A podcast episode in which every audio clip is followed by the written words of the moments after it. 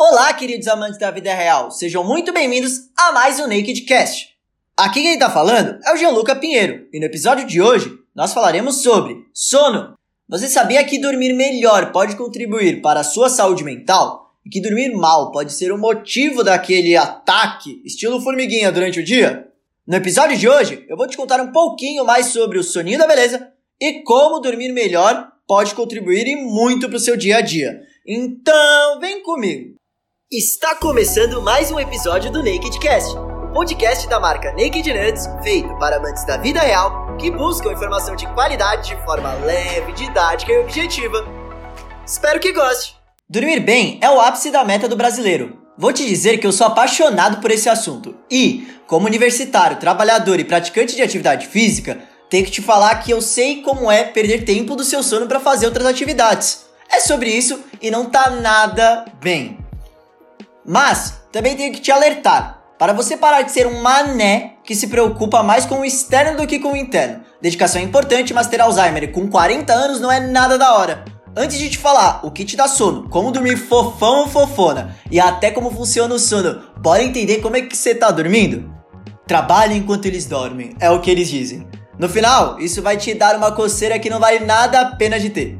Então, bora trocar pra seja efetivo junção de eficiência e eficácia no tempo que você tem. Até porque, se você tentar estudar, memorizar, treinar ou qualquer situação semelhante enquanto a galera tá dormindo, tu vai estar tá se sabotando mais do que aquele papo de 5 minutinhos logo pela manhã. Eu falo isso porque acordar cansado no outro dia pode te custar mais caro do que qualquer diamante da Swarovski, a curto e longo prazo. Ou não, vai que, né? Enfim, essa sensação de estar cansado no dia seguinte não é legal normal ou impulsionadora para quem está buscando uma meta, seja ela qual for. Sendo assim, você sabe como tem dormido? Vamos trabalhar algumas perguntas que eu peguei e adaptei do questionário de índice de qualidade do sono de Pittsburgh. P... de um nome grande. Daqui eu respondo por mim e de casa você responde por você. Que tal? Primeira, quanto tempo você tem demorado para pegar no sono? É, falando no meu caso, eu durmo tipo rapidinho. Menos de uns 15 minutos ou até menos de 5 muitas vezes. Eu já tô off desse mundo em pouquíssimo tempo. Mas, se você aí de casa leva mais de 15 minutos, é bom você ficar de olho. Se for acima de 30 minutos, algo de errado não está certo. Segunda pergunta: Quantas horas você dorme por noite? E a que horas você costuma dormir? No meu caso, eu durmo 6 a 7 horas por noite e normalmente entre umas 10 e meia e 11. Se você dorme 2 e meia da manhã e umas 5 horas por noite ou 12 horas por dia, também vale revisar o que está acontecendo aí desse seu lado.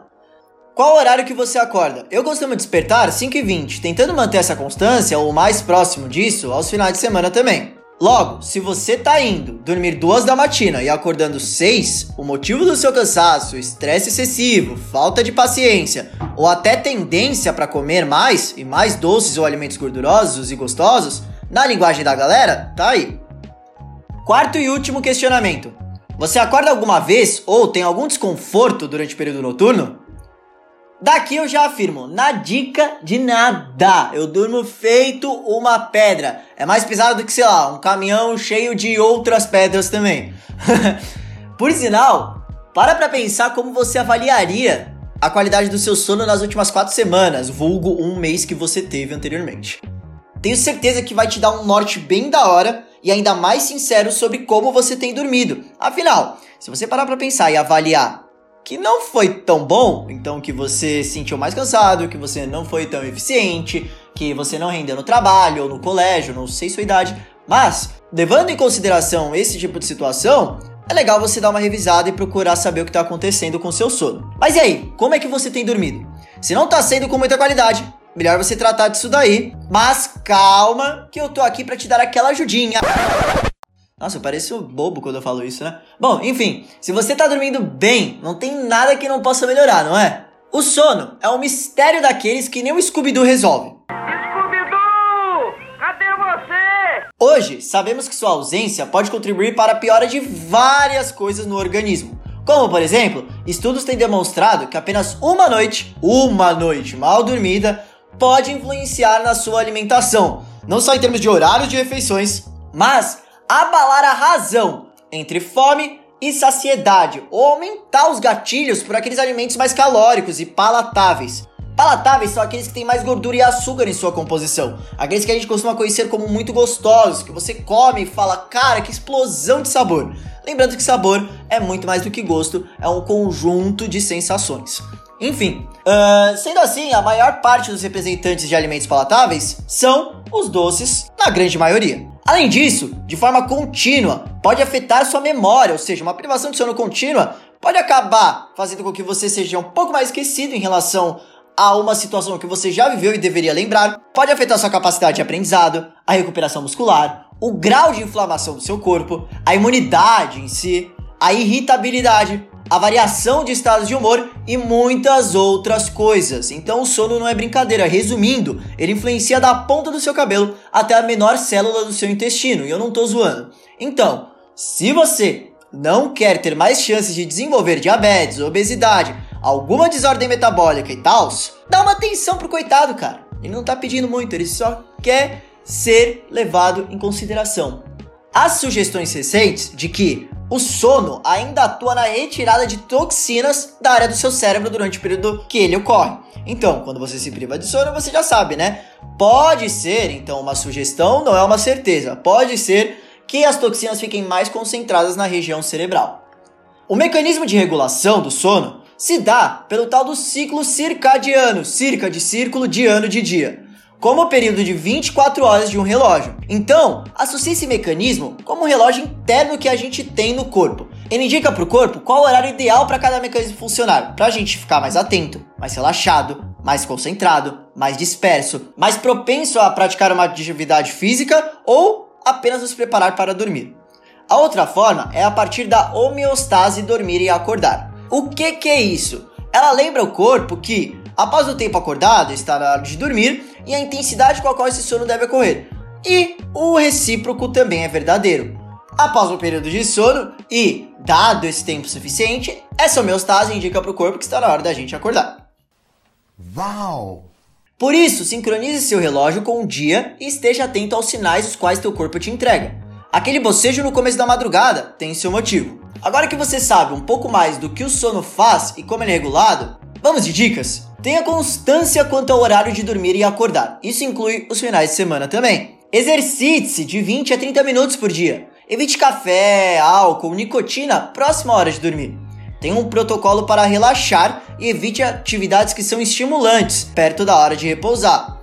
Então, nada de liberar adrenalina. Evite luzes fortes, música alta, temperaturas desconfortáveis, TV ligada e por aí vai, porque isso também vai valer para o seu celular. Então, já sabe, evite esse tipo de luz. Não fica parado até dormir. Deitou, não dorme, vai fazer alguma coisa, depois você volta e desliga o sistema. Associe sua cama com sono e nada mais. Se tiver problemas com sono, já sabe, né? Procure um médico. Tudo isso que eu falei, sempre baseado no National Institute of Health. Então, se você tem alguma dúvida, acesse o site deles que tem um artigo bem legal falando sobre a anatomia do sono e também como o sono funciona. Agora, umas dicas para te auxiliar naquele final de semana. Se você vai sair, evite conturbar esse ciclo demais. Ninguém precisa ficar na rua até amanhecer e tente levantar sempre na zona de horário próxima da que ocorre normalmente durante a semana. Porque assim, seu ciclo circadiano tenta se autorregular, mesmo que você tenha chegado tarde, que você tenha dormido menos, ele vai tentar se autorregular junto daquela homeostase que eu falei, dormir e acordar, vai ajudar a regular todo o seu relógio biológico novamente, porque vai fazer com que você fique cansado mais cedo e com que você durma com mais intensidade e provavelmente por mais tempo. Ao chegar em casa, já sabe, só relaxa e evita ficar acordado mais tempo no celular. Quanto ao álcool, tenta não encher a cara e muito menos consumir energéticos junto. Ao acordar você vai estar tá cansado, mas vai te induzir a dormir mais cedo no outro dia e mais intensamente, como eu falei, pela homeostase. Se precisar ficar produtivo no dia seguinte, tenta trabalhar com um cochilo no período intermediário do dia. Nem muito cedo, nem muito tarde, de 20 a 30 minutos, apenas para ajudar o teu cérebro a dar um up e não fica dependente de estimulantes, porque só vai estressar mais todo o seu sistema. No final do dia, seguinte, é nocaute na cama, tchau e benção. Bom, espero que essas dicas te ajudem, afinal, falamos sobre como funciona o sono, quais os perigos de se privar, como funciona a regulação dele, qual a sua finalidade e até algumas dicas maneiras de corrigir ele após uma saideira no final de semana. Agora, quer ouvir uma médica do esporte top falar sobre sono? Vai na nossa playlist e ouve a braba da Rafaela Sinisgali falar um pouquinho sobre o sono e como esse pilar é essencial para a saúde. PS, não esquece nosso último episódio sobre água. É isso, pessoal. Nos vemos na semana que vem. Tchau!